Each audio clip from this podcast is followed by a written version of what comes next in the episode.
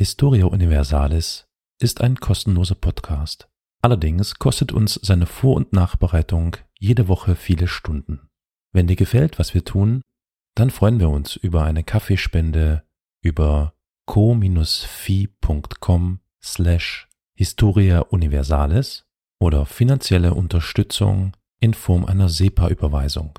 Alle weiteren Informationen zu Spendenmöglichkeiten findest du in der Episodenbeschreibung.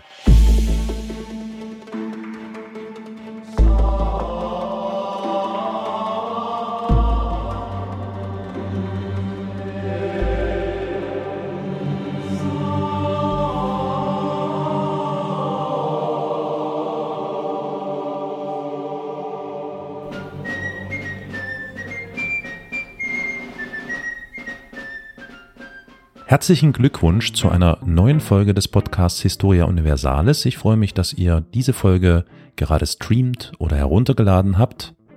Und ich reiche das Brot weiter an meine Mitpodcaster, in diesem Falle an Flo in Saarbrücken. Hallo Flo. Hi ho. Und ähm, dann nehme ich es ihm gleich wieder weg und reiche es dann weiter an Elias, ebenso in Saarbrücken. Zurück bekommst du es nicht mehr. Okay, dann, äh, Ist aufgegessen. dann kriegt ähm, Eichlappert.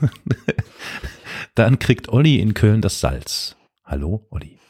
Ich krieg wieder nur die Reste. Moin. Salz ist äh, in Maßen gesund, das ist nicht so schlimm. Und wertvoller als Brot in manchen Zeiten. Ja, oh ja, das stimmt. Sein Gewicht in Gold wert. Also nicht deins, sondern sein eigenes. Natürlich, ja. Meins, oh Gott, da werdet ihr so reich. Ähm, heute bin ich an der Reihe, ihr hört es schon, dass ich begrüße m, mit einem Thema. Und bevor ich mit diesem Thema loslege, äh, frage ich die obligatorische Frage, die wir sonst äh, an unsere Mitpodcaster stellen. Mm, Flo, hast du vielleicht auf dem Schirm, was wir in der letzten regulären Folge thematisch ähm, besprochen haben? Professionell wie ich bin, natürlich nicht. Sehr gut. ich war nur bei der Plauderstunde dabei. Soll ich es dir vorsagen? Ja, bitte. Sag's vor. Aber so, dass keiner es mitkriegt, Olli. So, keiner, keiner. ne? Noch Ich kein Fehler machen, Olli. Okay, das war ein Crossover mit Her Story. Und da hat uns der Elias ein bisschen was über Gertrude Bell erzählt. Oh, Olli, du weißt mehr. Ja. Sehr gut. Ich weiß mehr. Gertrude Bell, Nicht sehr viel. wie, wie, wie war das gleich nochmal, die, die Königin äh, des Irak oder so? Die Mutter des Oh, Irak. oh, Königin wäre vielleicht ein bisschen übertrieben, das wäre auch ein bisschen. Okay, Mutter ist, glaube ich, auch viel wichtiger. Äh, ja, und das ist eigentlich ein, ein, ein hervorragender äh, Übergang zu meinem Thema, weil Mutter, das Wort Mutter wird ja mit ganz vielen Dingen verknüpft. Ne? Also natürlich ganz klassisch äh, der Geburtsvorgang, das, ähm, die Fortpflanzung und die Behütung und die Betreuung von Kindern. Wenn man etwas liberaler eingestellt ist, gehört dann natürlich auch der Vater mit dazu. Aber unter anderem gehört zur Mutter zum Beispiel auch der Begriff Natur oder Mutter Erde und solche Sachen. Ne? Das äh, ist ja nicht unüblich. Es gibt, äh, glaube ich, in verschiedenen Sprachen so verschiedene äh, äh, Herangehensweisen. Das ist aber in der deutschen Sprache ist die Mutter Erde oder die Mutter Natur. Und das ist thematisch ungefähr das, unter anderem, äh, um das es in der heutigen Folge geht. Willst du uns heute erzählen, wie das ist mit den Bienchen und den Blümchen? Äh, das machen wir nach der Folge, ja, genau. Ah. Aber erst äh, hört ihr euch das große Thema an und danach gehen wir nochmal ins Detail und besprechen das nochmal in Ruhe, damit wir alle einen Überblick haben, wie das funktioniert. Ist das dann in der Ü18-Version nach 12 Uhr? Ja, richtig, genau. Gut, okay. Heute geht es um einen Vorgang, der zumindest nach meiner Wahrnehmung höchst interessant ist, wie es sich Das macht's nicht besser. wie es sich für, na, warte mal ab, wie es sich für alle Themen, Personen und Folgen unseres großartigen Podcasts gehört und nach ähm, meiner Auffassung unbedingt besprechenswert ist oder zumindest erwähnenswert in dieser Folge. Im Kern werden wir uns in die äh, von mir präferierte ähm, Epoche begeben, und zwar ganz konkret hier in die Unterepoche der neuesten Geschichte, also in das Zeitalter ab 1914, Beginn des Ersten Weltkriegs. Ich muss allerdings äh, noch hinzufügen, dass das Thema oder dieser Vorgang, den ich dann äh, quasi repetitiv und in jedem Detail versuche zu erläutern, äh, noch nicht ganz abgeschlossen ist.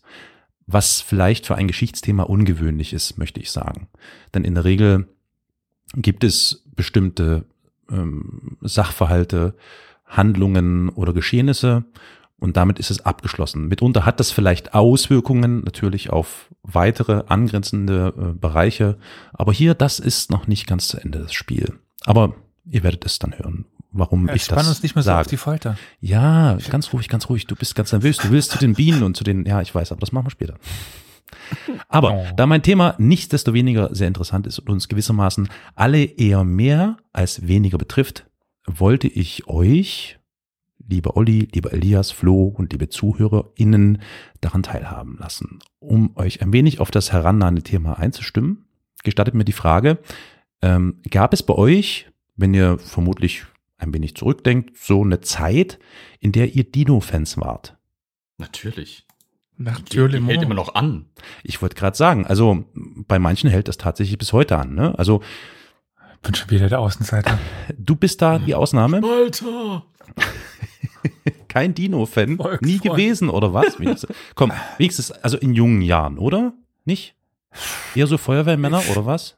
Fan klingt irgendwie so, ich weiß nicht, als würde man dafür brennen, als würde man die ganzen Dinger per Namen kennen oder so. Ja. Ja, Ich kenne halt den Tyrannosaurus Rex. also siehst du, Nee. siehst du, Tyrannosaurus, Also das ja. ist der einzige, den ich kenne. okay. Das Fliegeding, das Ding mit dem komischen Knäuel am, am, am, Schwanz. Äh, wie heißt denn Dann das? das, Ankylosaurus. Nee, komm, Flo, das hat, nee. Doch, das Knoll am, am, am Ende vom Ach so, nee, ich dachte das Fliegeding, das Fliegeding. Ach so, wahrscheinlich Äh, Pterodact äh, Pterodactyl Ja, oder genau. Pterosaurier, sowas in der Richtung. ja, Nee, so, Pterodactyl ja. war, glaube ich, ein. Pokémon. Ich hätte diese Frage nicht stellen sollen. Ich wusste nicht, dass das so ausartet. Okay, also gut, ich, ähm, Jawohl. ich hatte gehofft, dass es bei euch so ist, dass das irgendwann so irgendwie auch wieder abgeklungen ist oder so. Es hatte nur die Extreme. ne? Bei mir ist es so, das extrem. Dinos haben mich genauso fasziniert. Schon die Vorstellung, dass diese riesigen Viecher, wie du schon sagst, Tyrannosaurus oder Triceratops oder wie heißen die Stegosaurus und vor über 65 Millionen Jahren durch die Gegend gestapft sind und dann durch zahlreiche Vulkanausbrüche und vor allem durch Meteoriteneinschläge quasi größtenteils von der Erdoberfläche verschwunden sind, das ist schon wirklich ziemlich beeindruckend. Ähm, ich meine, ich kann mich noch erinnern an meine, ja, ja, eher so k- jungen Zeit, nicht Jugendzeit, sondern noch vorher, wie fasziniert ich davon war, ähm, von Skelettfunden oder so, ne? Also wenn man davon gelesen hat oder das irgendwie im Fernsehen sah, wie von, diese Skelettfunde von Dinos und Fossilien von irgendwelchen Paläontologen ausgebuddelt wurden und dann wieder sorgsam in Kleins dabei zusammengefrickelt wurden, das war schon irgendwie was. Da muss Oder ich wenn man glaub selber ich, welche finden konnte. Ja, ich habe mir kleine Background Story. Mir wurde schon mal ein Fossil für ein anderes Fossil abgekauft von einem Museum. Oh, Ja. ja, wir waren irgendwie auf irgendeinem so Feld mit der Klasse, wo Ausgrabungen stattgefunden haben. Und dann durften wir auch in so einem äh, Ab, also wie heißt denn das? Schutthaufen, äh, bisschen graben ja. und dann habe ich halt, Schutthaufen. Ja, hm. Ja, also deren, deren, also was die schon eigentlich du- durchsucht hatten, hatten die halt für die Schulklassen oder so da vorbereitet, Ja, ja. dass die da auch ein bisschen ausgraben dürfen. Und ich habe dann einen Stein aufgekloppt und da war dann auch irgendwas drin. Und das wurde mir halt dann äh, abgetauscht. Wow. Weißt du noch, was Weil- drin war? Nö. Nö. Irgendein Knochen. Also ich weiß, nee, dass was versteinertes. Was versteinert ist tatsächlich. wir konnten in der Kindheit bei uns auf dem, auf dem äh, Hochplateau da, äh, Hochplateau, auf, dem, auf den Hügeln oben, äh, immer wenn die Bauern frisch geeckt hatten, gab es da manche Felder, wo, wo du dann Steine finden konntest, wo Ammoniten oder sowas drin waren, weil das äh, Genau. der Grund eben eines, eines äh, Urmeeres zwar quasi war. Und das Ja. war also immer Das faszinierend. ist ja die gesamte Gegend hier. Also immer wenn du auf den Halden bist oder so, musst du nur ein Ja, paar, ja. paar Steine aufschlagen und dann findest du so Kleinigkeiten. Ja, Ja gut, die Sachen auf den Halden kommen ja vom Kohleabbau. Das ist ja aus einem sehr spezifischen Zeitraum. Aber äh, zum Beispiel jetzt dort, wo ich in der Schule war, in der Grundschule war, äh, war eben auf den umliegenden Hügeln, wo die, wo die Landwirtschaft saß. Äh, da hatte es halt so einen lehmigen Boden, der halt eben auch noch Mhm. aus dieser Urmeerzeit stammt. Und da waren halt immer wieder diese typischen Meeresgetiere irgendwie drin. Oder da hast du mal Steine gefunden mit Abdrücken von, von Algen oder Anemonen oder sowas in der Richtung. Oder Schwämme, ein, versteinerte Schwämme, sowas in der Richtung. Ja, mein größter Fund war, war, war mal irgendwie so, so ein Bernstein, wo eine Mücke drin war. Jurassic Park. Ja, Wahnsinn, Wahnsinn. Also es war wirklich so, ich Aber- bin, ich bin so als Knirps echt rumgerannt mit so einem imaginären Tropenhut und, und äh, mit so einem Netz und mit so einer Schaufel und so, ne? Also, und naja, aber Auf was ich eigentlich hinaus wollte, das war nochmal die Enttäuschung, dass ich eigentlich schon immer eher für die Zeit gebrannt habe, wo es Menschen gab. Also ich bin dann eher in Römerrüstung durch die Gegend gelaufen oder so. okay, das kam dann bei mir etwas, ja, äh, okay. Ja, nee, warum auch nicht? Klar, jeder hat da so andere Präferenzen, nicht wahr? Also, ich sag mal so, Ich bin äh, jetzt so ein bisschen neidisch. warum? Du bist Dass ihr da. alle was ausgegraben habt. Ich habe das Einzige, was ich ausgegraben habe, war aus so einem Dinosaurierheft so ein leuchtendes äh, T-Rex-Skelett. Gab es da schon diese, diese, diese Steine, Steine, die man so aus, äh, die, wie war denn das? Die musste man irgendwie ausklopfen und Ja, ja. Äh, ich weiß nicht, ja, okay. aus, aus gut. irgendwie zusammengepresstem Sand oder so, Ja. was du dann kriegen konntest. Genau. War schon, ja, na gut. Okay, Olli ist da raus, aber vielleicht hole ich dich ja noch mit rein. Wobei, gut, offen gestanden, das ist nur eine Einleitung. Also lasst euch mal nicht verführen. Ich bin auch noch gespannt. Also wir kamen jetzt von Frauen anderem. zu Dinosauriern. Ja. Ich, also, hm, Nee, nee, nee, nicht von Frauen, Mütter. nicht? Müttern. Ah, Müttern und Dinosauriern. Okay. Ja, ja, ja, ja. Ähm, aber egal, ich ähm, noch kurz zu meinem Mückenfund. Also zum Beispiel dieser, dieser, dieser, dieser Bernstein-Mückenfund. Ähm, ich war tagelang davon euphorisiert. Ja, ich war beseelt von dieser felsenfesten Überzeugung, dass ich jetzt ein Karrieresprungbrett in Richtung Archäologe oder Paläontologe habe oder so. Aber im, also vielleicht können wir das gleich nochmal fortführen, diese, diese Erinnerungen an früher. Im Laufe der Zeit ist dieser Traum dann bei mir ziemlich verkümmert und äh, nicht ganz unbeteiligt daran, an dem Tod meiner Dinosaurier- und Fossilienkarriere war das Unterrichtsfach Geografie. Und deine Ähm, Mutter. oh. Hätte ja sein können. nee, Kind, nee, dann was nee, Anständiges. Genau. Wenn du Geologe- schon Garten wühlen musst, werd Gärtner. Nee, Fossi Foss Fossilien, das geht ja gar nicht. Nee, das ist, nee. Also das hat mich zumindest sehr angehört, Ge Geografie. Also ich weiß nicht, ähm, dieses Erdkrustengedöns und Gesteinsschichten und wann sich wie welche Gebirge entfaltet haben und Das ist voll interessant. jetzt im Nachhinein oder nein, nicht im Nachhinein, sondern jetzt äh, sehe ich das genauso, ja. Damals in der Schule war das eher so, meh, fand Ja, ich das eher als Kind so bist du doll. praktisch veranlagt. Da willst du buddeln. Ja, vermutlich schon, ja. Also so, äh, also ne, so, War schon immer komisch. was ich zum Beispiel, also was für mich wirklich ein, ein rotes Tuch war, das war diese geologische Zeitskala. So Kreidezeit und Perm und Jura und Pleistozän und Devon. Holozän. Was? Devon Devon. gibt's auch? Okay. Ja. Gut, also für mich war es eine Qual. So. Ähm, zuletzt, an, äh, was hatte ich gerade gesagt? Holozän, ne? Holozän Mhm. ist für uns Ja. ganz interessant. Äh, ist eine geologische Epoche, für diejenigen, die es jetzt nicht wissen, ich habe es auch nicht so aus dem Stegreif gewusst, die vor etwa 11.700 Jahren begann und bis heute andauert. Zweiter Teil der Einleitung. Jetzt kommen wir mal kurz zu einer Biografie. Ich bin echt gespannt, wohin das geht. Ah, Also wir haben jetzt Dinosaurier, Anbeginn der Zeit, Zeitrechnung, Geografie, Muttererde, Mütter. Mütter. Also es kann doch alles und nichts werden. neueste Geschichte. Ja, ja. Passt Geht's alles überhaupt nicht zusammen. In den hohen Norden geht es eigentlich nicht. Nein, nein. Vielleicht kommt also la Monty Python and now for something completely different. ja, also, jetzt zweiter Teil der Einleitung. Kurz eine Biografie. Paul Josef Kurze, 1933 in Amsterdam geboren. Euch ein Begriff Keine vielleicht? Mutter. Nein, nicht Mutter, sondern Krutze. Oder Krutzen, das ist ja so niederländisch, ne? Krutzen, Krutzen. Ist ein Meteorologe, der von 1980 bis 2000 Direktor am Max-Planck-Institut für Chemie in Mainz war, also gar nicht so weit weg von euch da in Saarbrücken. Er ist vor allem bekannt für seine Forschung Ganz grob. über, naja, wie viel Kilometer sind denn das? 200? 200? Was? Mehr? Bist Ganz du so bei Berlin? nicht. Mainz ist doch so weit nicht weg. Ja, ich sag ja, Für Saarländer schon. Für mich ist es ehemalige Landeshauptstadt, für Saarländer ist es, oh Gott, die andere Seite des Mondes. Okay. Gut, egal. Saarländer sind keine Vielleicht Distanzen halt nichts anderes. Vergesst meine Aussage zu Mainz. Denk, denkt dran, euch- Distanzen im Saarland beleidigen. sind, sind Ja, ein ja. bisschen anders als überall im Rest von der Republik. Okay. Und Pfälzer kennen halt nichts anderes aus, die, außer die Pfalz und halt die, die, die Landeshauptstadt. Äh, spart euch das da mal für die Bienchen und, und äh, ne? Später auf.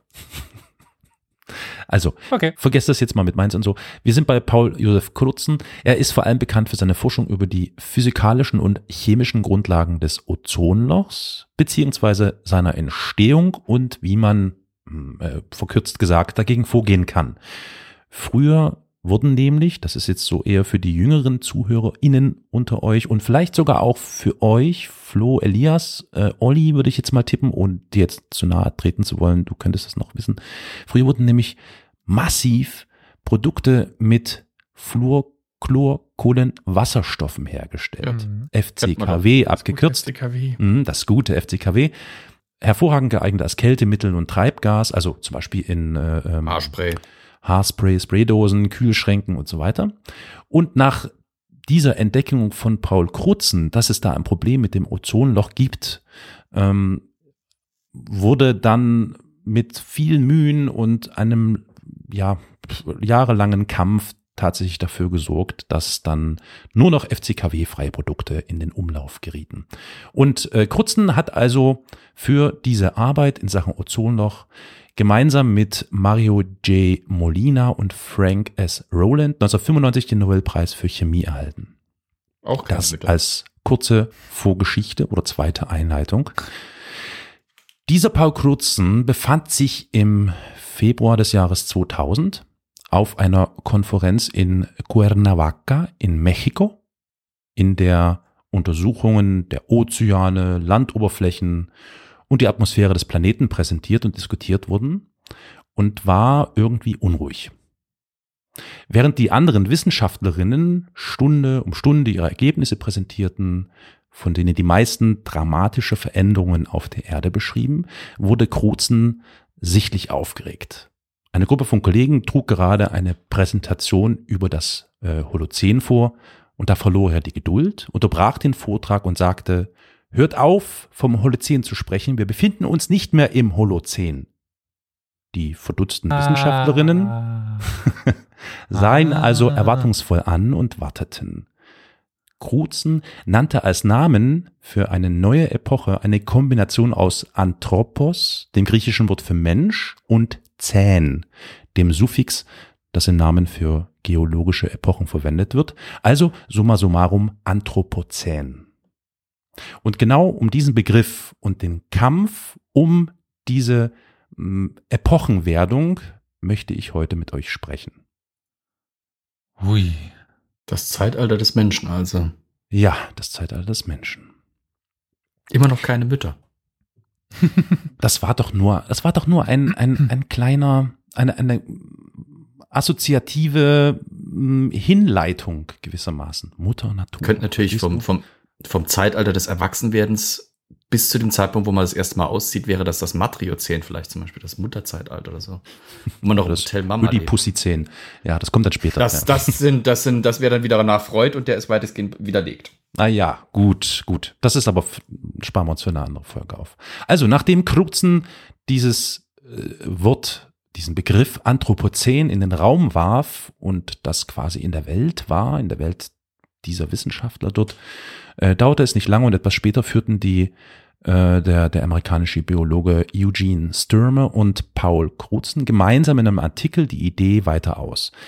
Der Artikel erschien im äh, wissenschaftlichen Newsletter des äh, International Geosphere Biosphere. Der Begriff Anthropozän ist euch vermutlich also schon mal untergekommen. Ja. Ja. Jo. Okay. Ja, bei mir hat das einen gewissen Hintergrund. Ich habe äh, ja eine gewisse Zeit als studentische Hilfskraft am Lehrstuhl für Wirtschafts- und Sozialgeschichte gearbeitet, an dem wir Oh. auch einen, einen Klimaforscher hatten. Ja. Also nicht direkt Klimaforscher, aber ja, die Auswirkungen von klimatischen Verhältnissen auf die Mhm. Wirtschaft in dem Sinne dann. Und der hat halt viel mit Anthropozän auch gearbeitet. Mhm. Und den durften wir übrigens auch schon hier in diesem Podcast hören. Oh la la. Lass mich raten, die Manganknollen.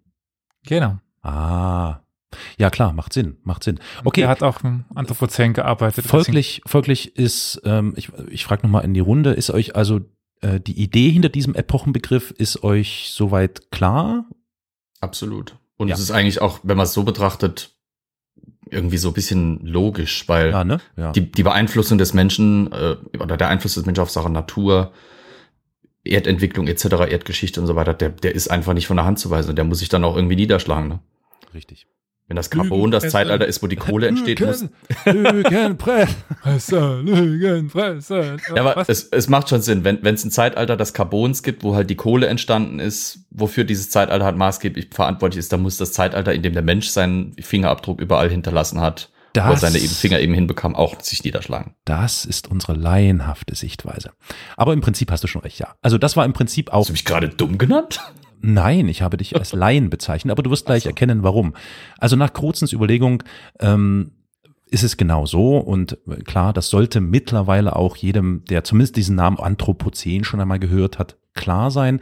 Es geht darum, dass hier eine neue Phase in der planetarischen Geschichte eingetreten ist, denn wie du schon sagst, der Mensch ist gewissermaßen zur treibenden Kraft geworden. Und ohne größere Katastrophen wie einem Atomkrieg oder einem eben wie bei den Dinosauriern Asteroideneinschlag wird die Menschheit laut Kruzen noch für weitere Jahrtausende eine entscheidende geologische Treibkraft oder Triebkraft bleiben. Ist Es war spannend, dass du jetzt, dass du jetzt eine Parallele ziehst zwischen einem Atomkrieg, der menschengemacht wäre, Mhm. und einem Meteoriteneinschlag, wo der Mensch jetzt weniger Einfluss drauf hat. ja. Du wirst, aber erstmal irrelevant. Es geht ja um die Auswirkung des Ganzen. du wirst erkennen, also sowohl warum. ein Atomkrieg als auch den, sorry, Carol, als auch der Einschlag werden die Menschheit ja ziemlich äh, dezimieren und dementsprechend als Faktor aus der Gleichung herausnehmen. Also Aber die Qualität ist eine andere. Bis, bis, zum, äh, bis zum Anthropozän waren die Katastrophen normalerweise natürlichen Ursprungs. Seit dem Anthropozän werden die Katastrophen immer stärker menschlichen Ursprungs. ja, ja, aber es geht ja nicht um die Aus, um die Ursachen der Katastrophen, sondern um das, was sie auswirken. Also Liebe wenn dann der Mensch Freunde. eben nicht mehr als Faktor Können wir, können wir uns vielleicht den Epilog auf nachdem ich fertig bin aufheben? Dann hat sich das vielleicht schon streckenweise geklärt. Pass auf, pass auf. Ähm, wir merken gerade, der Begriff Anthropozän ist äh, irgendwie schon mehr oder weniger jedem irgendwie ein Begriff und man hat das schon mal gehört. Was diese menschliche Triebkraft angeht, genau so empfinden nicht nur wir, sondern äh, wenig später haben das auch viele Forscher und Wissenschaftler anderer Disziplinen aufgenommen. Also auch beispielsweise der Umweltwissenschaften und so, ne? Und das war dann ein dankbarer Sammelbegriff, der ganz deutlich aufgezeigt hat, wie sich die Welt wandelt. Wir kennen das alles, die Versauerung der Ozeane schreitet voran, das Arktiseis schmilzt, jahrhundertealte Gletscher sind plötzlich weg oder nicht plötzlich, aber verschwinden langsam. Ähm, immer mehr Tier- und Pflanzenarten sterben aus, Korallenriffe bleichen aus und, und, und. Also eine sehr traurige, dystopische Angelegenheit. Und äh, der vom Paul Krutzen vorgeschlagene Begriff für eine neue geologische Epoche verbreitete sich damit immer weiter, was erstaunlich ist. Denn in der, ich sag mal, in der Öffentlichkeit kommt dieses Wissenschaftsgebiet äh, eher wenig vor und hat keine allzu große Popularität. Es dauerte auch nicht lange, dass die ersten akademischen Artikel, die dann mit Anthropozän äh, im Titel äh, äh, erschienen, gefolgt von Ausgaben, die dem Thema gewidmet waren. Und die Idee vom Anthropozän sprang bald auf die Geisteswissenschaften über, auf Zeitungen und Magazine und schließlich fand sich der neue Begriff auch in der Kunst, also ob Poesie oder Fotografie oder in der Oper, ähm, äh, sogar in der Musik. Zum Beispiel Nick Cave, ich weiß nicht, ob euch das ein Begriff ist, der Sänger, äh, Musiker, schrieb zum Beispiel ein Lied mit dem Namen Anthrocene, vom, das ist auf dem Album Skeleton Tree zu finden. Ich habe das mal mit DeepL übersetzt und das ist ganz interessant, wie das quasi in unser, äh, unsere Wahrnehmung einsickert, diese Begrifflichkeit und diese Vorstellung, was der Mensch eigentlich mit der Erde tut. Oh, der feine Wind ist weg und diese süße Welt ist so viel älter, die Tiere ziehen die Nacht um ihre Schultern, die Blumen fallen auf die nackten Knie. Here I come now, here I come now. Ich höre, du warst da draußen auf der Suche nach etwas, das du lieben kannst. Es gibt eine dunkle Kraft, die sich am Rande der Bäume verschiebt. It's alright, it's alright. Sie sind so lange und schön geworden. Es ist kaum zu glauben, dass wir jetzt im Namen des Anthropozäns fallen oh, die Dinge, die wir lieben, wir lieben, wir lieben, verlieren wir. Also es sickert einfach durch, oder? Äh, wenn man schön alten Filterkaffee in die Filtertüte, also nicht alten Filterkaffee, sondern alten Kaffee, Kaffee in eine alte Filtertüte reintut und dann Wasser drauf gießt, dann blubbert das langsam durch und wird immer mehr.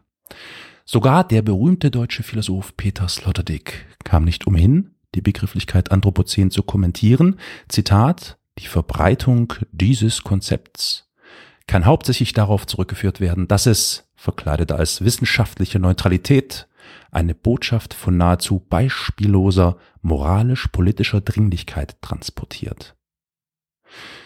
Der konservative Volks- und Vordenker Sloterdijk hatte in diesem Satz allerdings auch offenbart, was da an Fragen und Problemen mit diesem offenbar provokativen Epochenbegriff einherging, beziehungsweise einhergehen könnte.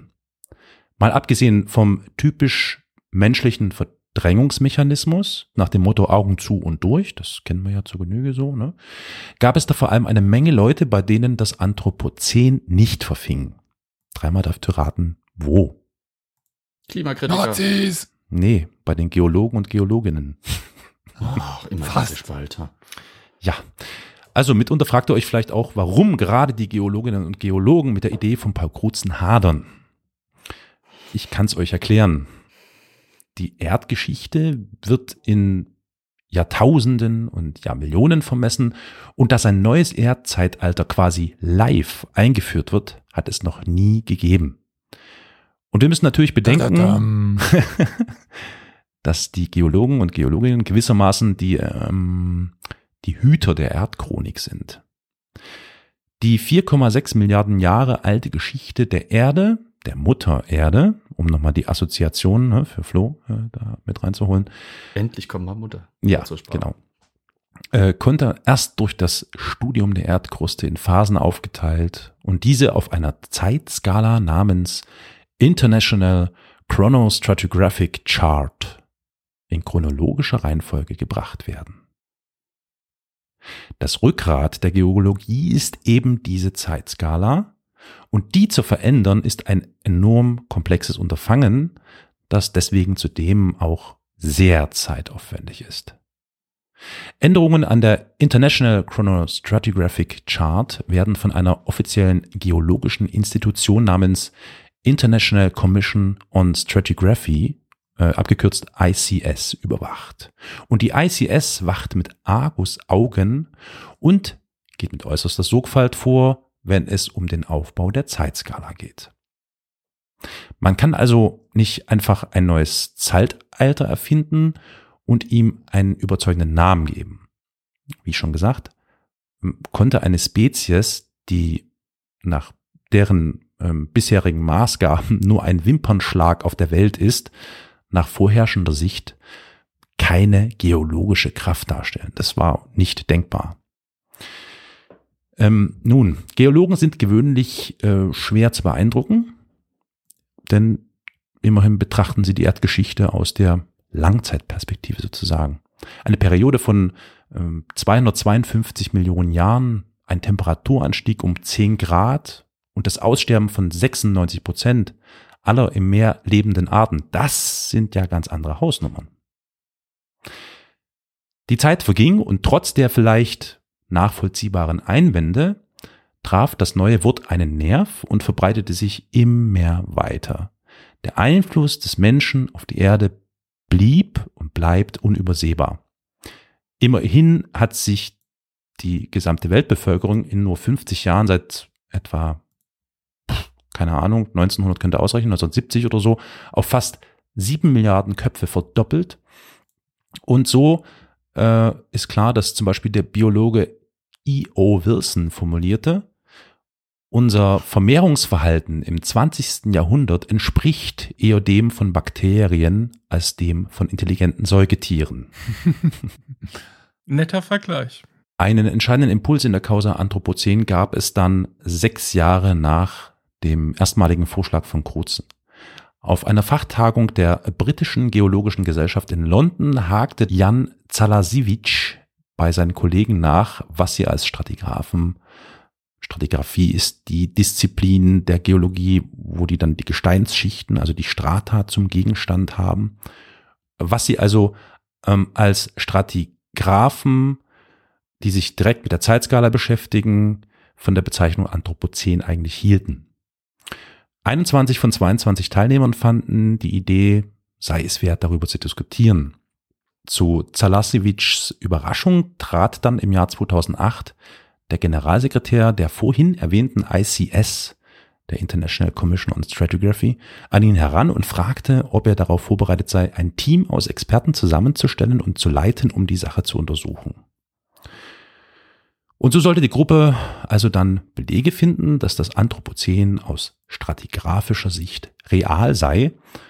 Und dann müsste sie bei der ICS einen entsprechenden Antrag stellen. Und wenn diesem Antrag stattgegeben werden würde, dann müsste buchstäblich ein neues Kapitel der Erdgeschichte geschrieben werden. Hm.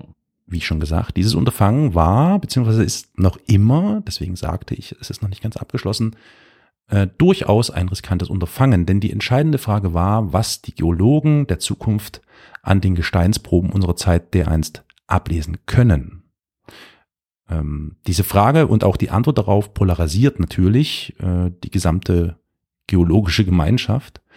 Der Stratigraph Jan Zalasewitsch riskiert damit also auch, dass er den Zorn seiner Kollegen auf sich ziehen würde. Es war offensichtlich, dass eine Menge WissenschaftlerInnen das Gefühl hatten, dass das Gerede vom Anthropozän mehr mit einem Hype seitens der Medien und der Politik als mit tatsächlicher Wissenschaft zu tun hatte.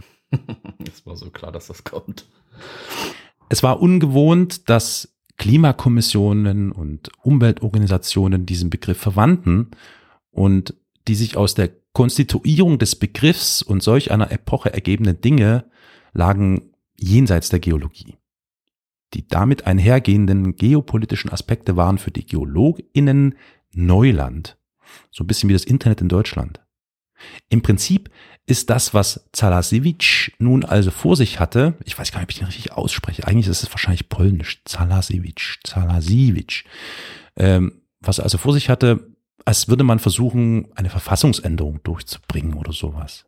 Viele Runden von Vorschlägen und Überprüfungen und immer der ICS im Blick.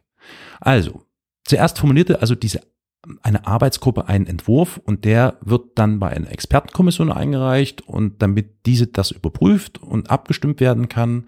Und von diesem Unterausschuss geht das dann weiter an die stimmberechtigten Mitglieder des ICS und sofern der ICS zugunsten des Antrags entscheidet, reicht der das oder die das an die IUGS, das ist die International Union of Geolog Geological Science weiter und die IUGS ist die höchstrangige Stelle der ICS, die ihn ratifiziert. Ja, genau. So, und damit ein, ein neuer und der Antrag all diese Instanzen übersteht, hängt es also sowohl von der Qualität der Belege als auch von den individuellen Vorlieben der etwa 50 erfahrenen Geologinnen und Geologen ab, die die ranghöheren Ausschüsse bilden. So viel zum Ablauf. Ihr hört offensichtlich ein Spießrutenlauf und ähm, ja, riskant sozusagen. Typisch Wissenschaft. Typisch Wissenschaft, ja, ja, ja. Weil am Ende kommt es dann doch wieder auf die, wie du es gesagt hast, auf die persönlichen Präferenzen raus. Richtig. Will ich umdenken oder will ich an dem alten und teilweise auch veralteten Denken festhalten, dass ich halt 40, 50 Jahre in meinem wissenschaftlichen Arbeiten eben kennengelernt und lieben gelernt und indem ich mich bewegt habe, festhalten. Das ist so typisch und nicht speziell für die Geologie. Ja, aber um es mal im geologischen Duktus zu sagen, alte Krusten aufbrechen. Das ist halt nicht so einfach. Oh, sehr oh, schönes, schönes Bild. Ja, ja, toll. Ja, ja, absolut. Also, der Brite Zalasiewicz wurde, nein, ich, ich betone das immer falsch, der Brite Zalasiewicz wurde also zum Vorsitzenden der Anthropozän-Arbeitsgruppe ernannt, was hieß, nun müssen also Dutzende von Expertinnen und Experten gefunden werden, die bereit waren, ihm zu helfen, das Ganze zudem noch ohne Salär, denn es gab hierfür keine Förder- oder Projektmittel. Also kein Geld und viel Herzblut und vor allem eine Menge Arbeit und Zeit lagen also vor Zalasewicz und der künftigen Arbeitsgruppe. Der Brite wählte als MitstreiterInnen nicht die üblichen Verdächtigen aus, nämlich Stratigraphen, sondern brachte neben traditionellen Geologen Erdwissenschaftler mit ins Team, die sowohl den Kohlenstoffkreislauf und auch äh, planetare Prozesse untersuchten und ins A-Team, kleiner Wortwitz, äh, kam zudem ein Archäologe sowie ein Umwelthistoriker. Summa summarum umfasste die Gruppe dann letztlich 35 Personen, ziemlich international und logischer überwiegend männlich. Und äh, dabei waren mittlerweile auch Experten zum Beispiel für Radiokarbonisotope, für Paläoökologie und sogar Spezialisten auf dem Gebiet des Seerechts. Also eine bunte, interessante Truppe, doch abseits der Geologie. Dieses zumindest für den Wissenschaftsbereich der Geologie ungewöhnliche Team musste also beweisen, dass die menschlichen Einflüsse stratigraphisch signifikant sind. Sie mussten plausibel darlegen, dass das Holozän eine, also ohne Frage, ungewöhnlich stabile Epoche in der Temperatur und im Meeresspiegel und CO2-Level für fast zwölf Jahrtausende konstant geblieben, zu Ende gegangen ist. Tja, wo fängt man also an? Wie geht man es an? Habt ihr eine Idee? In der Atmosphäre, im Atmosphäre? Gestein, in den Ablagerungen, im Also wenn Eis. ich, wenn ich rausfinden will, äh, das, das sind zwei, die zwei letzten Sachen wären es bei mir. Die Ablagerung in Gestein, ob du zum Beispiel im Umfeld von industriellen Anlagen oder von stark seit der Industrialisierung oder überhaupt seit menschlicher Besiedlung in industrialisierten Gebieten nachweisen kannst, dass es Ablagerungsschichten ähnlich wie Ascheschichten von Vulkanen oder sowas Ja. durch menschliche Einflüsse gibt. Ja. Und natürlich dann das im Eis. Das ist ja auch das, worauf sich viel äh, die derzeitigen Prognosen und äh, Entscheidungen Mhm. oder Feststellungen über, über Klimaerwärmung eben Ja. fußen, Eis. weil da Luft eingeschlossen ist, die man halt perfekt analysieren kann. Ja, ja. das Eis Da kann man dann halt seit auch wie 1900 dann feststellen. Ihr, der, Ja, ihr liegt da sehr gut, ja, ihr liegt da sehr gut. Mal abgesehen davon, dass man erstmal noch Eis finden muss, das wird ja immer weniger, das ist vielleicht noch was. Aber Ja gut, So da will hat man ja noch, noch nein, nein, nein, ist schon klar, ist schon klar, ist schon richtig, ja. War eher ein kleiner, kleiner ironischer Es Schlenker. wird auch schon, du hast aber auch recht, es wird weniger. Es wird immer schwieriger, dort Sachen zu finden. Ich habe, äh, ich weiß, jetzt sind wir schon wieder kurz in einem Mini-Exkurs, aber ich habe schon mal einen Bericht gesehen, wo, äh, wo es darum ging, dass äh, Wissenschaftler eben versuchen, Bohrkerne zu, zu finden, wo sie Mhm. eben diese entsprechende Gasanalysen machen können. Das große Problem für sie ist, sie müssen immer weiter von ihren Basislagern weg, Ja. um noch nicht angeschmolzenes Eis zu finden, selbst am Südpol, selbst im, im Nordpolbereich, weil die Klimaerwärmung selbst dort massive Veränderungen hervorgerufen hat. Oder dass es noch geiler ist, dass sie jetzt nach und nach Verunreinigungen bekommen, weil obere Schichten abschmelzen Ja. und teilweise dann eben äh, gerade zum Beispiel Gletscherproben verunreinigen, die dann äh, sch- schwieriger auszuwerten sind. Also es, In es hat schon Tat. Auswirkungen. Ja, ja. Ist aber nicht mein starkes Gebiet, also. Äh, Also ja, aber ihr, ihr liegt, ihr liegt beide sehr gut. Also du, Elias, mit Luft und äh, der Atmosphäre, du mit den Ansiedlungen und dem Eis, und das hat ja auch Elias gesagt. Vielleicht ganz kurz, wir gehen es mal praktisch an. Ähm, Thema Ansiedlungen. Es wäre auch das erste gewesen, was mir so einfiele, weil, also Städte, ne? Man denkt sofort an Städte, das ist ja quasi die, die schwerwiegendste Veränderung des Planeten durch den Menschen. Wir haben dort ja eigentlich ein, ein wirklich hohes Maß an Verunreinigung oder an Kontamination. Wir haben dort Anhäufung von Beton, Ziegeln, Stahl und Glas. Aber all das in Bezug auf die Städte ist im geologischen Licht betrachtet eher uninteressant. Also ist echt nicht viel zu holen, weil letztlich sind die Städte lediglich nur auf der Erdoberfläche, auf dem Land gebaut und in den Zeiträumen, mit denen die Geologie arbeitet, sind selbst die größten Cities einfach nur noch zu Pulver geworden. Also können wir das schon mal abhaken, eher so nicht. Hm. Wir lernen also, die deutlichsten sichtbaren menschlichen Einflüsse auf unsere heutige Landschaft haben zumindest aus Sicht eines Geologen oder einer Geologin keine allzu hohe Relevanz. Man glaubt es kaum, aber ähnlich verhält es sich mit der landwirtschaftlichen Fläche oder mit landwirtschaftlichen Flächen. Das wäre so mein nächster Ansatzpunkt gewesen, weil Landwirtschaft hat nach meiner Wahrnehmung und nach meinem Wissensstand natürlich Folgen auf die Umwelt. Und auch langfristig betrachtet muss es doch da irgendwie so Spuren geben, die vielleicht für, Öko- äh, für Geologen interessant sind, aber die sind, was die landwirtschaftlichen Flächen angeht, eher schwach. Ich frage mich gerade, Das ist wie eher für Archäologen problematisch. Ja, wie man Hm. die herausfiltern will. Also, Das ist äh, ganz interessant. Gerade was zum Beispiel die landwirtschaftlichen Geschichten angeht, können dir Geologen ähm, ziemlich gut zeigen, wann quasi der Beginn der industriellen Landwirtschaft gewesen ist. Um es mal jetzt, wir reden hier über Geologie, ne? Also Ja. ja, also wir reden hier über Epochen oder über Zeiträume, die sind für ein kleines menschliches Gehirn zunächst oder für einen Laien sehr, sehr schwer fassbar. Aber die können dir ganz gut zeigen, anhand der Ablagerungen von Blütenstaub, den die Ja. analysieren können, wie sich was verschoben oder entwickelt hat. Und zum Beispiel jetzt im konkreten Falle ist relativ gut nachweisbar die Zunahme industrieller Landwirtschaft, weil nachdem es äh, Jahrzehntausende eine Vielfalt an Pollen gab, treten dann plötzlich monochrome Schichten von Weizen, Mais und Sojapollen auf. Ja, Monokulturen halt. Ne? Genau, Monokulturen. Aber auch Ja, das, dann- ja, Aber einen kleinen Nachweis dafür wäre das dann ja, zumindest. Ja. Also irgendwas, irgendwas verändert sich. im Kleinen. Aber hey, wir reden von der Geologie. Da ist nichts mit Von den klein. Großen. Die groß und lang. Oh, das, okay. Ich meine nur mal als, Wo man das dann, so du, wie 80 wir haben noch, wir haben noch eine Dreiviertelstunde.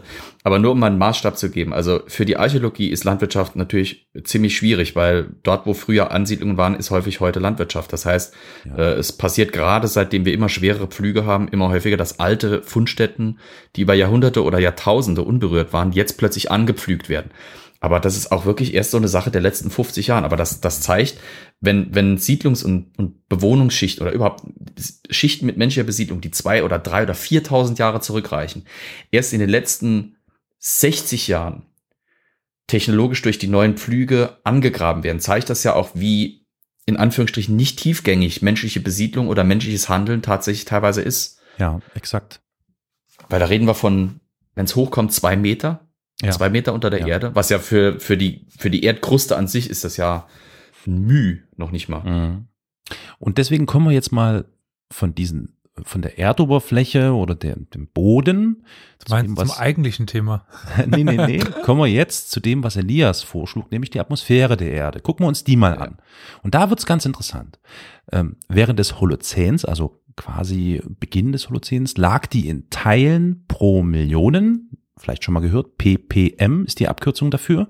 Hört man jetzt gerade zu Corona-Zeiten immer öfter, wenn man nämlich messen möchte, wo vielleicht verstärkt ähm, äh, Aerosole, äh, äh, Corona-Aerosole in der Luft sein könnten, dann sollte man einfach mal die ppm-Werte im Raum checken und dort, wo diese Werte höher sind, äh, ist anzunehmen, dass auch die äh, Anzahl der Aerosole hoch ist und das, Gef- die Gefahr, dass man sich vielleicht mit einem Coronavirus anstecken könnte, etwas höher ist. ist Also quasi Partikel pro Kubikmeter Luft. richtig, richtig, Okay. pro, pro Millionen. Also, ja, ja, ja. Mhm. So, das ist also die gemessene Menge an CO2 und die lag ähm, während des Holozäns zwischen 260 und 280. Im Jahr 2005, also vor 15 Jahren, dem Jahr, als die Arbeitsgruppe um Zalasiewicz ihre Arbeit ähm, aufnahm, lagen die CO2-Werte schon bei 379 ppm. Hm. Inzwischen, also jetzt im Jahr 2020, sind wir schon bei 405 ppm. Und laut Berechnungen des A-Teams lag das letzte Mal so viel CO2 während des Pliozäns in der Luft. Also ganz interessanter Hinweis schon mal mit der Atmosphäre. Sehr gut, Elias.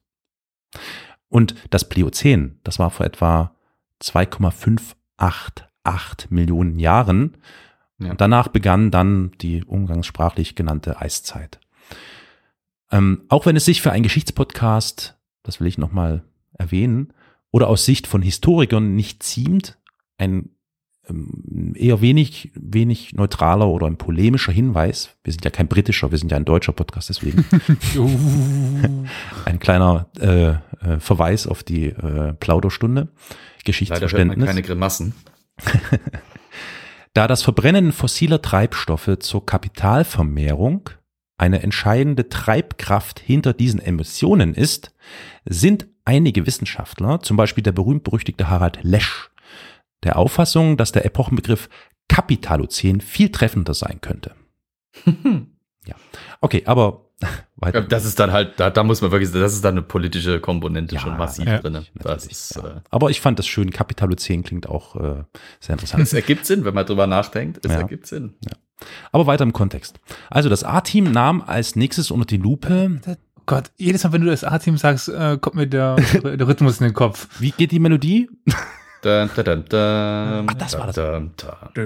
Und ich stelle mir die, ich stelle mir die ganze Zeit Mr. T als als Bar- äh, als der der einfach vor, wie er da im, im Laborkittel mit seinem ganzen Schmuck und seinem Iro da steht und hier irgendwie Eisproben auflöst. Das ist irgendwie auch so ein Bild, das, das kriege ich, glaube ich, heute nicht mehr aus dem Schädel, echt, ey. Okay, das wird eine schöne Nacht. Das A-Team bastelt ein Messgerät oder ein Schneemobil, mit dem sie Eisproben holen können. Bauen sie, bauen sie aus irgendwie so ähnlich wie MacGyver aus einem Kaugummi. Die schießen das raus aus Eisblocks. Ja, und treffen natürlich nicht, weil beim A-Team trifft niemals jemand. Stirbt ja keiner in den Folgen. Ja, aber nur wenn es um Menschen geht, ne? Wenn es ums Eis geht. Das A-Team ist die wohl gewaltfreiste Gewaltsendung, die es jemals gab. Das heben wir uns für die nächste Plauderstunde auf, wenn es Ja. um Serien geht. Historische Serie. Historische Serien, genau. Ach, also sagt mir kurz Bescheid, ich habe eh schon jedwede äh, Glaubwürdigkeit verloren. Okay. Ja, hör mal, du hast Stimmt. Serien in einem Film, in einem Film-Ranking reingebracht. Ich sag's Also, doch, ja. ich dann auch jedwede Glaubwürdigkeit völlig. verloren. Ja, ja, ja. Du, also du hast das Recht auf Kritik ver verwirkt. Also Elias unvergessen. Ja, hm, also, das A-Team nahm als nächstes unter die Lupe, was mit den Tieren und Pflanzen geschehen war. Äh, immerhin ging mit äh, Veränderungen der geologischen Zeit häufig Massensterben einher, oder äh, Massensterben, Massenaussterben einher. Äh, 2011 zeigten Untersuchungen, dass sich etwas Ähnliches wieder anbahnt. Andere Mitglieder des Ausschusses untersuchten derweil, wie Menschen die Biosphäre durcheinander gebracht haben, indem sie. Arten, also die Menschen, nicht die Wissenschaftler, äh, aus ihren natürlichen Lebensräumen entfernen und sie in einem neuen aussetzen. Im Zuge des Wachstums der Menschheit wurde die natürliche Welt, wie auch bei den Pflanzen, homogener gestaltet. Ähm, Frage an euch, Quizfrage. Oh, oh, oh, oh, oh, bin da, bin da. Ja. Wisst ihr eventuell, was tippt ihr denn, welches Wirbeltier weltweit am weitesten verbreitet ist? Welches Wirbeltier? Hm. Das Huhn. Gut, gut. Das Masthuhn tatsächlich. Ja. Ähm, davon Okay. existieren weltweit 23 Milliarden Exemplare. Was ein kleines bisschen zynisch ist, Carol, weil Hühner als Vögel direkte Nachfahren der Dinosaurier sind. Haha. Ja, das heißt, wir sind 300.000. eigentlich, ja, bloß das Problem ist, ähm, Ich habe nämlich mal eine polemische, eine polemische äh, Analyse davon gelesen, wie, wie die Massentierhaltung die, die äh, quasi die Zoologie der Welt verändert. Und da hieß dann einer der, einer der Kapitelüberschriften, das neue Zeitalter der Dinosaurier. Ich fand's klasse. das Und Masthuhn darunter halt ein 10. Bild von so einem Huhn, ja. Das Masthuhn 10. Okay. Das Also. Masthuhn 10 kann auch einfach wie eine Nummer für ein Huhn klingen, aber okay. Ja, genau. Äh, interessant ist eben tatsächlich, dass das Masthuhn vom Menschen geschaffen bzw. gezüchtet wurde, damit es von ihm verspeist werden kann. Also so viel mal zur äh, äh, Homogenität durch Als, den Menschen geschaffen. als ganz kleinen, als ganz kleinen Ausblick auf ähm, eine gerade aktuelle Podcast-Planung. Und zwar lässt sich die Sesshaftwerdung des Menschen auch daran festmachen, dass ganz viele Tierarten ausgestorben sind. Korrekt. Ja, klar. Ja, der Mensch ist da ein ganz einschneidendes Ereignis gewesen.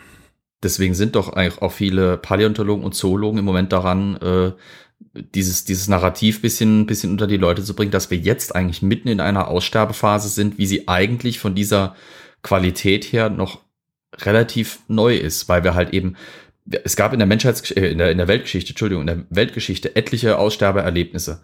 Eben wie zum Beispiel das, das bekannteste wohl eben 65 Millionen Jahre, wo die Dinosaurier dann ausgestorben Ja. sind. Aber das ist das erste Mal, dass wir so ein Aussterbe, eine Aussterbewelle haben, die absolut Hier direkt mitbekommen.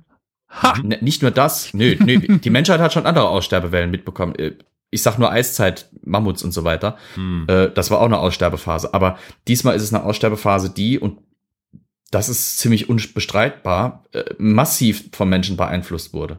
Weil jetzt Tierarten aussterben, die über Jahrtausende unberührt waren, bis der Mensch kam, die auch von den klimatischen Verhältnissen noch halbwegs klar kämen, wenn der Mensch sie nicht bejagen oder die Lebensräume zerstören würde. Also das ist was ganz Neues. Dieses Massenaussterben, das wir jetzt gerade erleben. Gerade die Landwirtschaft oder das Bestellen von Ackerböden ist da ein ganz entscheidender Punkt gewesen. Ja, Weil denk mal an das- die Biene. Ja. Ja, nee, wirklich, das ist ja Massensterben ja, ja, Stopp, stopp, stopp, stopp, stopp, Was? stopp, stopp. Was, was, da habe ich Oh. letzten tatsächlich was sehr Interessantes lernen dürfen. Mhm. Es ist wissenschaftlich gar nicht belegt, ob es ein Bienensterben gibt. Du bewegst dich auf den falschen Internetseiten, mein Lieber. Nein, Yep. tatsächlich nicht. Nein, nein, das würde ich in dem Fall tatsächlich äh, ver verneinen. Ich kann die Seite eigentlich sehr empfehlen, die Quub, also die, die Ah ja, Gesellschaft. mhm. Gewupp. Hm. Kennst du? Ja, natürlich. Ja, ja, ja. Würdest du das Was als haben die so Seite? gewuppt? Mm, Also ich sag mal so, sie versuchen sich neutral mit äh, gerade ähm, diskut heiß diskutierten Themen auseinanderzusetzen und Genau. versuchen, das von allen Seiten und quasi mit allen Perspektiven zu beleuchten. Mhm. Ob da allerdings das letzte Wort gesprochen ist in Sachen Bienen, bin ich mir nicht sicher. Es kann, es mag sein, dass es Ja, ja. auch so ein Hype ja. ist, ja, ähm, ja. Mhm. Also Aber die Bienen sind ja nur ein Stellvertreter. Sind Ja, ja, nur ein Stellvertreter für eine Menge an Insekten, die aus, aus, nicht ausgestorben sind, aber die an den Rand der, des Aussterbens kommen, weil sie halt einfach jetzt plötzlich mit dem Menschen in Konkurrenz stehen, weil der Mensch halt mit seinen äh, Schutzmitteln versucht, die sich immer weiter ausbreitende Landwirtschaft irgendwie am Laufen zu halten. Und dabei gehen diese Viecher halt in Massen drauf. Das Ja, ist ja auch das Vogelsterben, das da im Moment, äh, das da im Moment jetzt äh, grassiert, das daran ja quasi direkt dranhängt. Hm. Nur man weiß einfach nicht, wie viele Bienen es gibt. Und, Ja, gut, äh, äh, die haben halt nicht alle einen Ausweis, das ist halt furchtbar. Die Meldeämter Genau. für Bienen sind irgendwie völlig überfordert mit ihrer Aufgabe. Na, die bräuchten eigentlich so auch erstmal eine. Steuer-ID, dann wird das alles viel einfacher. Hm. Aber okay, das wird jetzt hier zu festen politisch. Wohnsitz. Äh, Wir sind übrigens schon bei den Bienchen und Blümchen. ja, warte mal, das, Na, das machen wir dann noch Bienchen, in die aller Ruhe. Das, ja, ja, genau, genau. also, Aber zurück auf die Tiere. Ich Ja. meine, weil du, es gibt noch andere, meintest du, gibt es denn irgendwelche Tiere, die wir verspeisen, die nicht künstlich sind? das ist eine interessante Frage. Interessante Frage. Ich kenne leider die Geschichte der, der Ja, okay. Der, was Äh, wäre? sorry, das ist, das ist eine Polemik. Also Fledermäuse Ja, habe ich gesagt. Das ist ja völlig aus der Luft gegriffen, aber naja.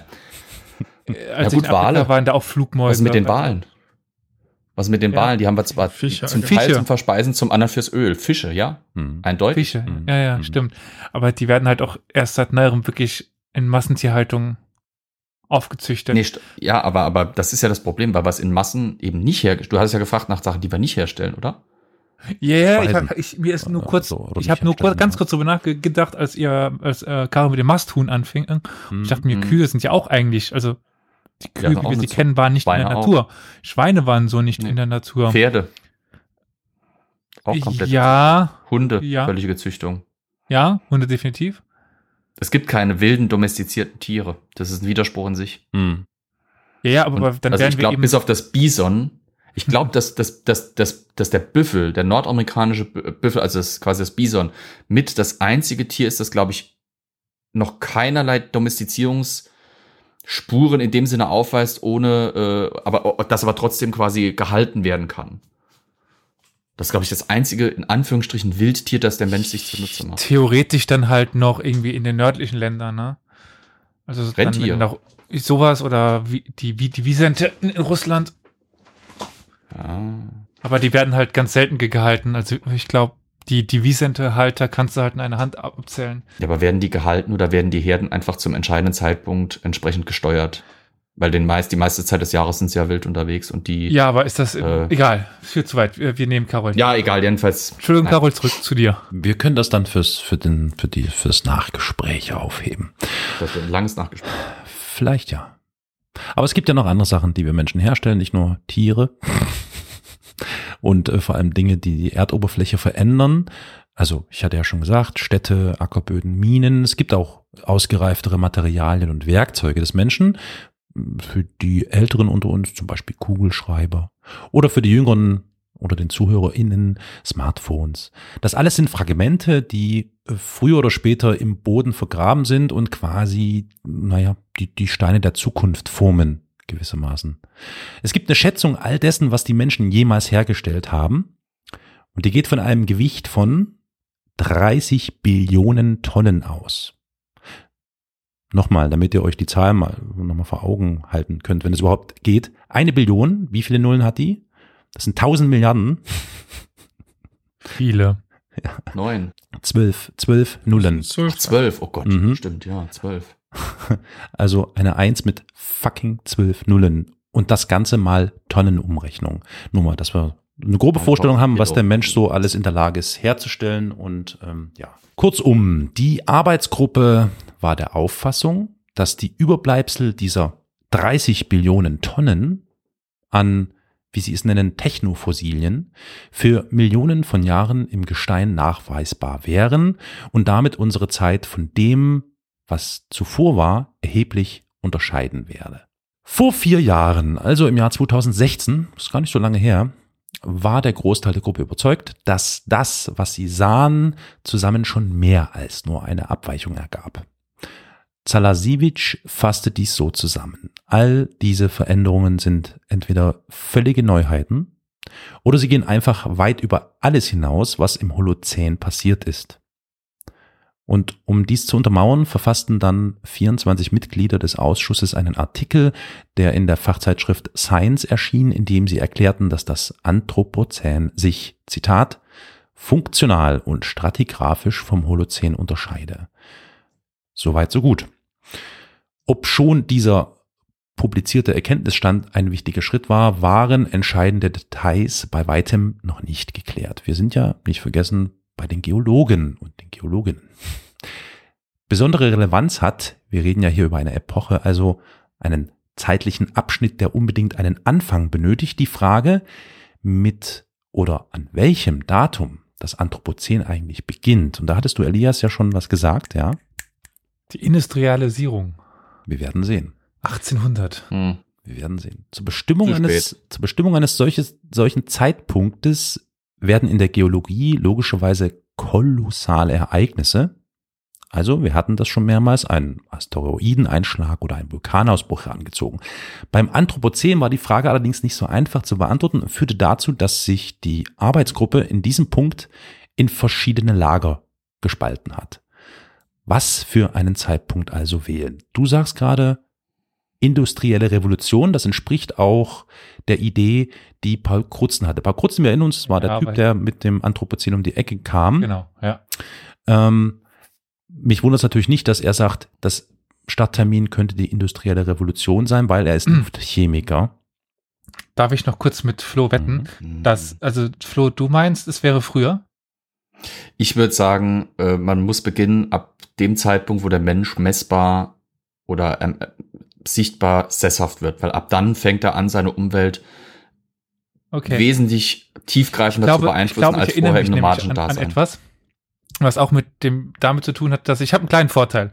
Durch meine Masterarbeit muss ich mich gerade mit der, Aber nicht spoilern, ne?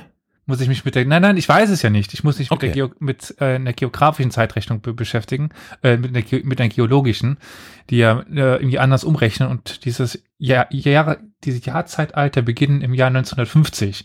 Das habe ich auch noch als äh, Punkt im Kopf. Also würde ich sagen 1800 oder später. Mal gucken, wer, wer recht hat.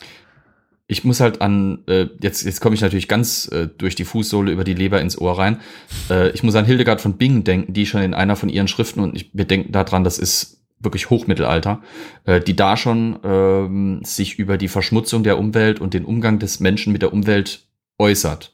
Kritisch, sehr kritisch sogar. Das heißt, schon im Mittelalter muss es für die Menschen damals sichtbar und spürbar und wahrnehmbar äh, eine deutliche Veränderung äh, der Umwelt gerade im Umfeld menschlicher Besiedlung gegeben haben. Deswegen würde ich sagen, das wäre dann auch ein interessanter Faktor. Deswegen würde ich, wie gesagt, in die Zeit gehen, als Okay. der Mensch sesshaft wurde. Ich fasse eure Wette zusammen. Flo, du sagst Verloren.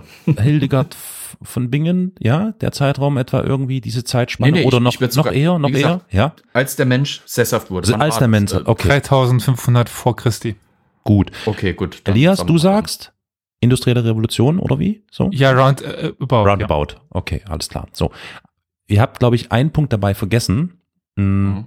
äh, ihr müsst größer denken. Und ihr müsst dabei denken, immer bedenken, wir reden hier nicht über die Oberfläche. Denkt an diesen Erdboden oder den Erdboden zwei Meter Tiefe und so, ne? Also nur so als Hinweis. Ich meine, der Hinweis, also die Idee, die der Krutzen und auch du, Elias, jetzt ins Spiel gebracht habt, industrielle Revolution, macht insofern Sinn, dass man spätestens ab dem Zeitpunkt sagen kann, dass sich sozusagen die Luft nachhaltig verändert hat. Ja, also die Konzentration von Methan und CO2, die hat zugenommen, die ist angestiegen. Das kann historisch plausibel sein, aber das funktioniert aus geologischer Sicht oder aus stratigraphischer Sicht eben leider nicht. Warum? Weil für ein geologisches Zeitalter, da braucht es echt ein deutliches Signal im Gestein, also in den Sedimentschichten, die vor allem, und jetzt kommt der entscheidende Punkt, zur selben Zeit global zu finden sind.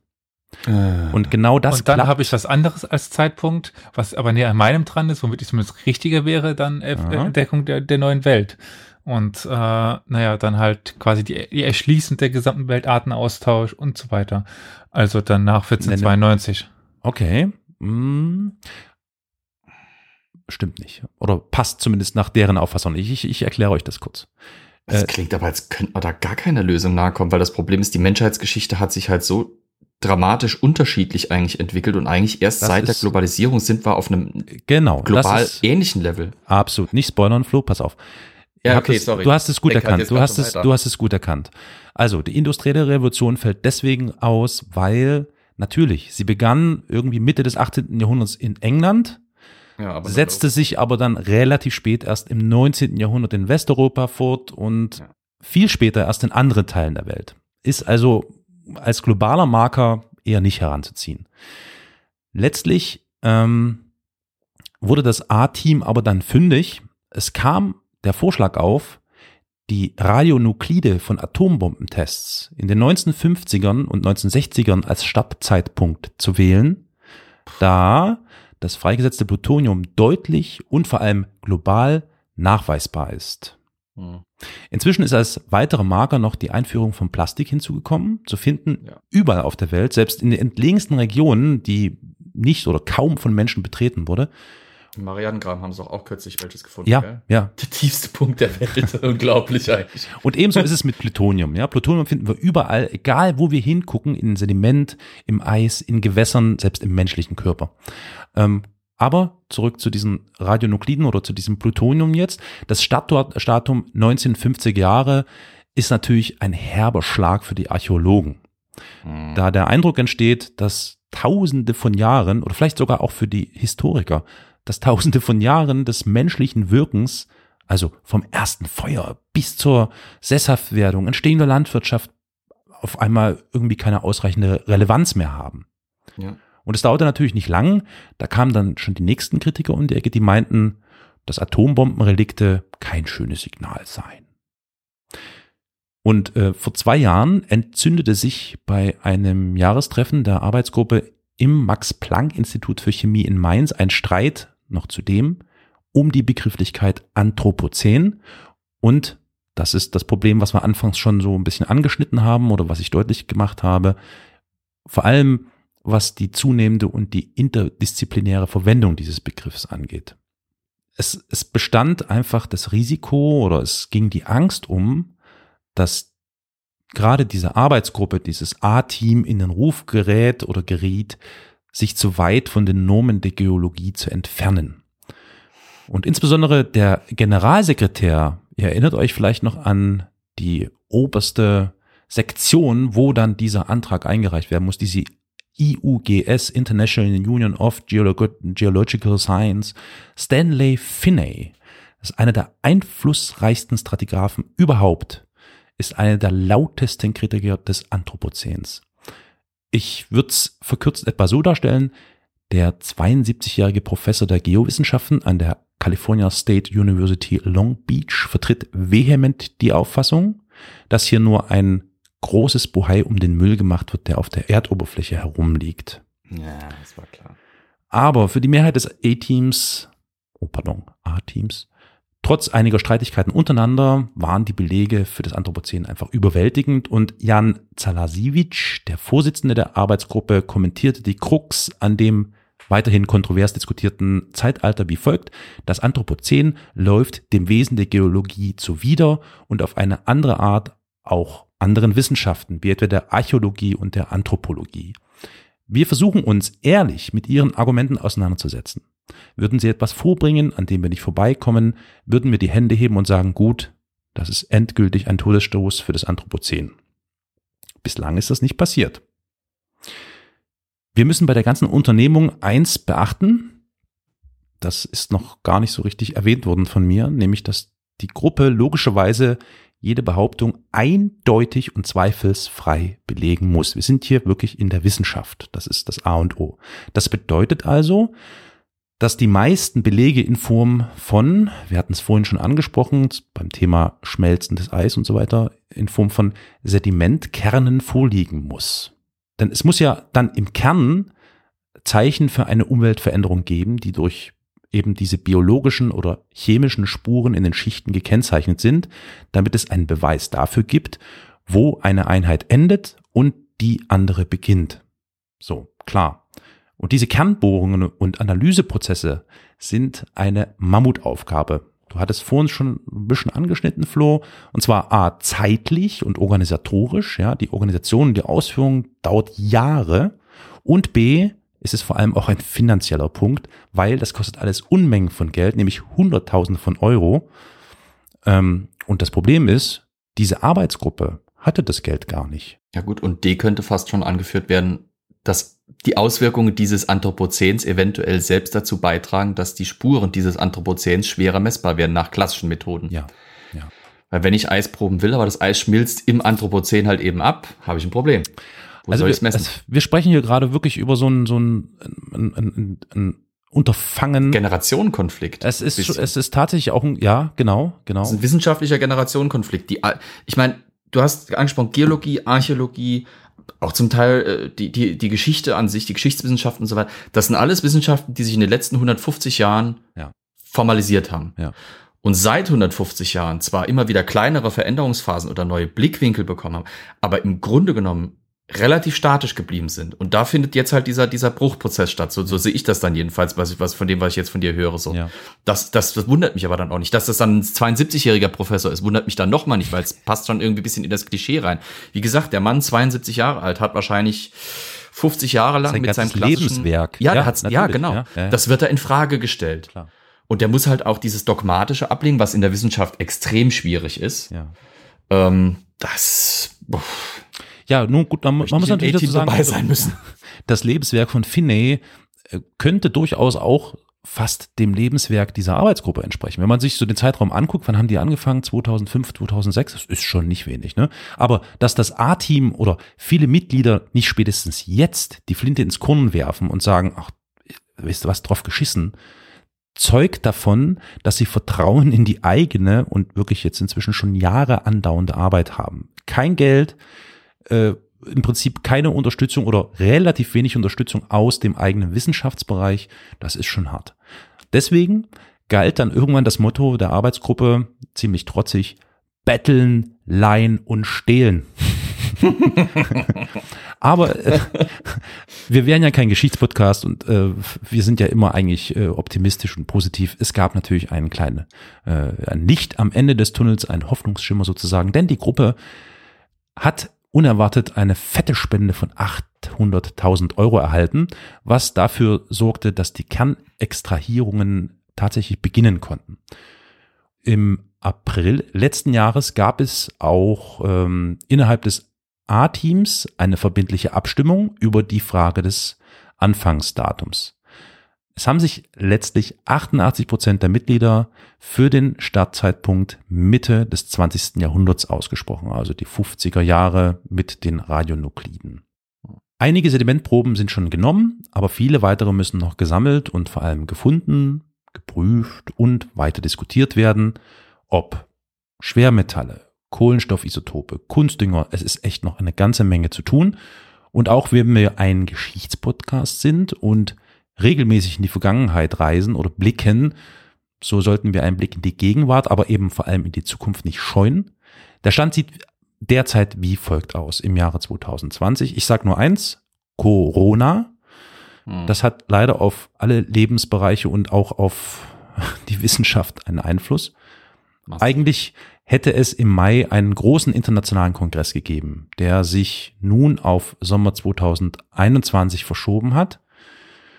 Und im Mai 2022, also in roundabout ein und ein Dreivierteljahr, sollen die Ergebnisse aller Analysen dann ähm, vorliegen und diskutiert und dann innerhalb der Anthropozän-Arbeitsgruppe abgestimmt werden. Danach wird die Gruppe einen Vorschlag an die erwähnte Unterkommission fürs Quarzärstratigraph äh, formulieren. Dort müssen dann 60 Prozent für das neue Erdzeitalter stimmen und dann geht der Vorschlag eine Höhe, eine Etage höher an das ICS, das hatte ich ja schon genannt. Und dort braucht es dann, da da, 60 Prozent Zustimmung, damit der Begriff und Definitionsvorschlag an die oberste Stelle an die IUGS, Stichwort Generalsekretär Finney mit 72 Jahren, gehen kann. Und wenn dort ganz oben bei der IUGS wieder 60 Prozent damit einverstanden sind, dann könnte das Anthropozän im Jahr 2024 oder 2025, also in vier oder fünf Jahren offiziell und international verbindlich ein neues geologisches Zeitalter sein. Was für eine Spanne. Von den Dinosauriern bis in die Zukunft. Ja. Über Mütter. Bienchen und Blümchen. Tja. Auf jeden Fall ziemlich spannend und ich bin äh, sehr fasziniert von, von diesem Hin- und Hergezerre und den Streitigkeiten und den Mhm. Versuchen, das zu analysieren und ich bin echt äh, total gespannt, wie es weitergeht und hänge quasi äh, äh, ja zumindest monatlich an den News dazu. Äh, mal schauen. Aber wenn das ja dann durch die ganzen bürokratischen Instanzen durch ist, dann hast du ja noch nicht mal die. Das ist dann ja dann immer noch nicht das Ende. Das ist vielleicht das Ende für die Wissenschaft, aber das Problem ist, außerhalb der Wissenschaft gibt's halt eine Menge Menschen, auch eine Menge dumme Menschen und eine Menge Menschen mit Interessen. Und ich glaube, so ein Anthropozän mit all, all dem Rattenschwanzen oder den Rattenschwänzen, die da dranhängen, auch an, an für die Politik und für die Gesellschaft etc. pp. Da werden wir noch was, da werden wir dann noch das, das eigentliche, den eigentlichen Kampf sehen. Ja. Das ist wahrscheinlich noch härter als der innerhalb dieser ganzen Fachwelt. Ähm, weil ein 72-jähriger Wissenschaftler, der sich vielleicht dagegen stellt, ist eine Sache, aber sobald dann da multinationale Mhm. äh, Organisationen, äh, Und Interessen. der Mhm. Finanzkapitalismus, die Politik daran irgendwie mitmischen, während die Gesellschaft dann plötzlich damit konfrontiert ist, mit einer immer weiter wachsenden, vernetzten, kritisch, kritisch mit sehr, sehr großen Anführungsstrichen, äh, Community von, von, von Skeptikern und so weiter. Mhm. Das wird dann auch noch ein Kampf. Das ist, äh, ich glaube, Weil der viele Kampf werden das, hat ja jetzt schon begonnen, ne? Absolut, auf vielen Ebenen. Und äh, ob er jetzt mit der Einführung des Zeitalters Anthropozän tatsächlich irgendwie leichter wird, das wage ich auch zu bezweifeln. viele werden es halt als ein einfaches, in Anführungsstrichen, Kampfmittel in diesem Kampf abtun, äh, von den Leuten, die halt eben für Mhm. ein Umdenken in Sachen Umweltpolitik sind und damit hat sich die Sache dann schon für viele erledigt, weil das äh, heute, heutzutage wird ja leider Gottes außerhalb der Wissenschaft immer in Absoluten gedealt, Mhm. was ja auch das große Problem ist, warum viele Teile der Gesellschaft mit der Wissenschaft nichts anfangen können, weil die Wissenschaft mit Absoluten einfach leider Gottes nichts am Hut hat. Mhm. Spannendes Thema, Karol. Ja, also am Ende muss man das, am Ende muss man es wahrscheinlich wirklich trennen. Also rein wissenschaftlich betrachtet ist das schon ein Kampf. Und ich finde es aber lobenswert und sehr interessant zu sehen, dass man versucht anzuerkennen, was für eine äh, enorme, kolossale Kraft der Mensch auf der Erde ist. Was dann politisch und gesellschaftlich äh, geschieht, das ist dann wahrscheinlich auch den Wissenschaftlern letztlich egal. Ähm, die, also die müssen halt ihren neutralen Stiefel durchziehen. Das ist ja immer die, die Krux hier bei diesem ganzen Ding gewesen. Wir schauen, wir gucken in die Zukunft und beobachten das mit Interesse. Vielleicht werden wir es noch erleben. Ja, vielleicht. Vielleicht auch nicht. Wer weiß, So. was in fünf Jahren ist. Trumps zweite Corona. Amtszeit endet. Hör mir Jetzt auf. wird's ganz düster. Okay, also ähm, ja, also ich, ich schenke mir jetzt auch mal nochmal einen Schnaps ein, weil das war jetzt so düster, da brauche ich erstmal einen Absacker. Heidewitzka. Also ähm, Wahrscheinlich dieser, gibt's dann die USA nicht mehr. ja, es wäre wieder ein Zeitpunkt für mit dieser traurigen Nachricht beenden wir oder so irgendwie sowas. Ja. Mit diesem düsteren Ausblick entlassen wir euch in eine sonnige Woche. Ah nee, scheiße, ist ja bewölkt. Ach, Mist. Ja, das Wochenende wird ganz schön, glaube ich. Nur im Saarland. Du bash ruhig das Saarland, ich bin nicht von hier. Wir können jetzt einfach mal die Bienen und so und das können wir jetzt alles mal in Ruhe nochmal aufrollen, wenn er möchte. Ich meine, es war jetzt halt spannend, du hast ja auch immer wieder gemerkt, dass Elias und ich da so ein bisschen mit drin hängen, weil kulturgeschichtlich Natürlich, und klimageschichtlich natürlich das auch ein immer weiter interessantes Feld bleibt. Aber da siehst du halt, wie schwierig die Wissenschaften untereinander äh, Ja. eben vernetzbar sind und du merkst natürlich auch direkt, es ist eine persönliche Sache und da, da sind wir dann halt schon in dem Rahmen drin, weil ich jetzt zum Beispiel als Nicht-Fachmann äh, wiederum eine andere Denkweise habe als die Wissenschaftler, wie gesagt, oder als Historiker denke ich da anders. Deswegen Ja. wäre ich jetzt auf diese Kiste mit den, wann sind die Menschen sesshaft geworden, weil dann kannst du garantiert lokal nachweisen, die haben sich Umweltveränderungen eingestellt. Ich denke jetzt Ja. zum Beispiel auch, auch an, zum Beispiel an die Adriaküste. Denk mal an den Mittelmeerraum. Der Mittelmeerraum ist heute nicht mehr bekannt für seine weiten Wälder. Aber vor 600, 700 Jahren war das noch so, bevor die Venezianer und die ganzen ähm, küstennahen Republiken angefangen haben, für den Schiffbau und für den Handel das Holz abzuholzen. Die Lüneburger Heide hier bei uns in Deutschland, wunderbare Kulturlandschaft, wir lieben sie. Die Bundeswehr fackelt sie halber ab bei Übungen, aber wir, wir, wir, finden sie, wir finden sie ganz toll und was ganz Natürliches und Schönes, ein Naturreservat. Dabei war das früher ein mächtiger Eichenwald. Den die Hanse nach und nach abgeholzt hat. Das ist also auch nachweisbar. Das ist alles vor der Industrialisierung schon passiert. Gut, aber Ja, ihr habt dafür, halt ihr habt dafür zumindest als. Historiker wenigstens eigene Epochenbegriffe. Ne? Da, Ja, auf jeden Fall. das Aber ist, seid ihr den Geologen voraus. was ich Ja, halt gesehen habe, ist eher, dass es immer darauf ging, es muss halt wirklich maximal nachweisbar sein und so wirklich so Und, richtig ja. mit der Das- Keule in die Das Fresse ist das rein. Schwierige, ja. Ja. Und Das da ist das sehe ich halt erst mit der industriellen Revolution wirklich Auswirkungen, wenn es dann geht, Kohle zu verbrennen und wenn es dann wirklich, also ich meine, wir können, wir kennen heute Smog. Aber ich glaube, wie eine englische Stadt im 18., 19. Jahrhundert aussah. Ich glaube, das war Smog. Also wenn du halt am helllichten In Tage den 15- helllichten Tag nicht mehr 1950er. gesehen hast. Äh, 1950er war der große Smog. Das ist fast noch faszinierender. Der, der, äh, wo dann die Kraftwerke in den Städten gebaut worden waren. Das ist ja, äh, Ja. empfehle ich übrigens die Serie The Crown auf Netflix. Eine der wenigen Netflix-Serien, die man sich angucken kann, sogar historisch.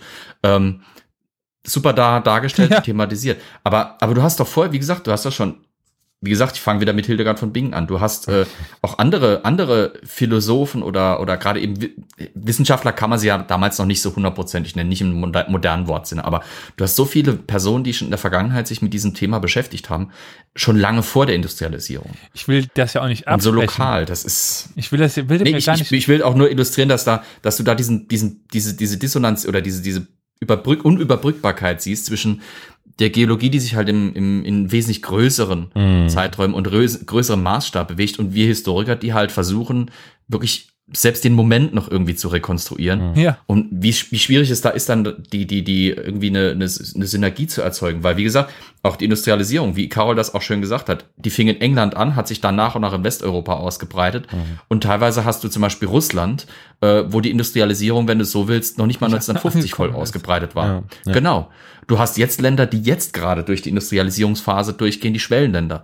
Äh, das heißt, die Industrialisierung kannst du ja theoretisch noch nicht mal als abgeschlossen sehen, weil sie noch immer in manchen Ländern am sich entfalten. Dann kannst du mit der Sesshaftwerdung, ist es ja auch schwierig. Aber ja, das ist, ich meine, wir, wir, wir wir Wie, dealen. wie gesagt, weil die Auswirkungen alle sehr lokal sind. Ja, du hast eine sesshaft, du hast vor dreieinhalbtausend äh, Jahren ein, ein, eine kleine Siedlung in Vorderasien, die sich dort irgendwo unterhalb von einem Berg ansiedelt, weil nämlich ein Fluss da ist, eine kleine Oase und weil irgendwo aus dem Feld so ein grünes Zeug rausholbar ist, mit dem sie sich das erste Mal äh, Kupfer oder Bronze schmelzen können.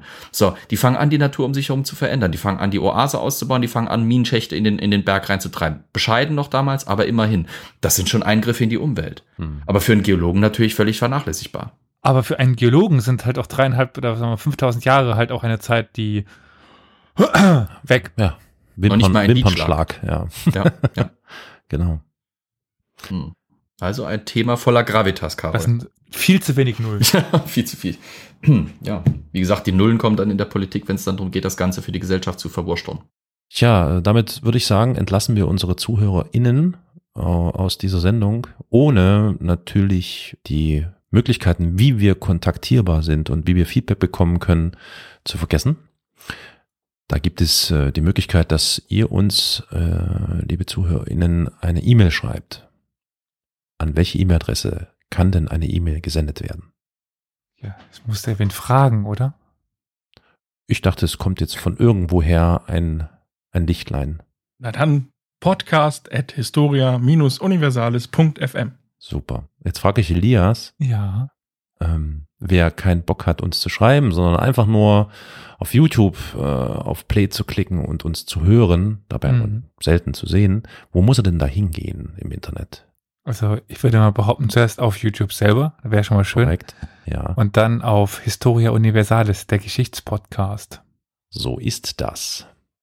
Es gibt natürlich auch noch diverse Social Networks, wie man so schön sagt, eher so für die ältere Generation, zum Beispiel Facebook. Ähm, Olli, Facebook ist ähm, wie erreichbar oder wer da sein möchte, wie kriegt er uns da? Unter dem Handle at Geschichtspodcast oder unter unserem Namen Historia Universalis. Und so ähnlich klingt dann auch das Handle, das wir bei Twitter verwenden. Das lautet nämlich at Geschichtspot. Da könnt ihr uns gerne auch antwittern, folgen, Nachrichten schreiben. DMs sind freigeschaltet.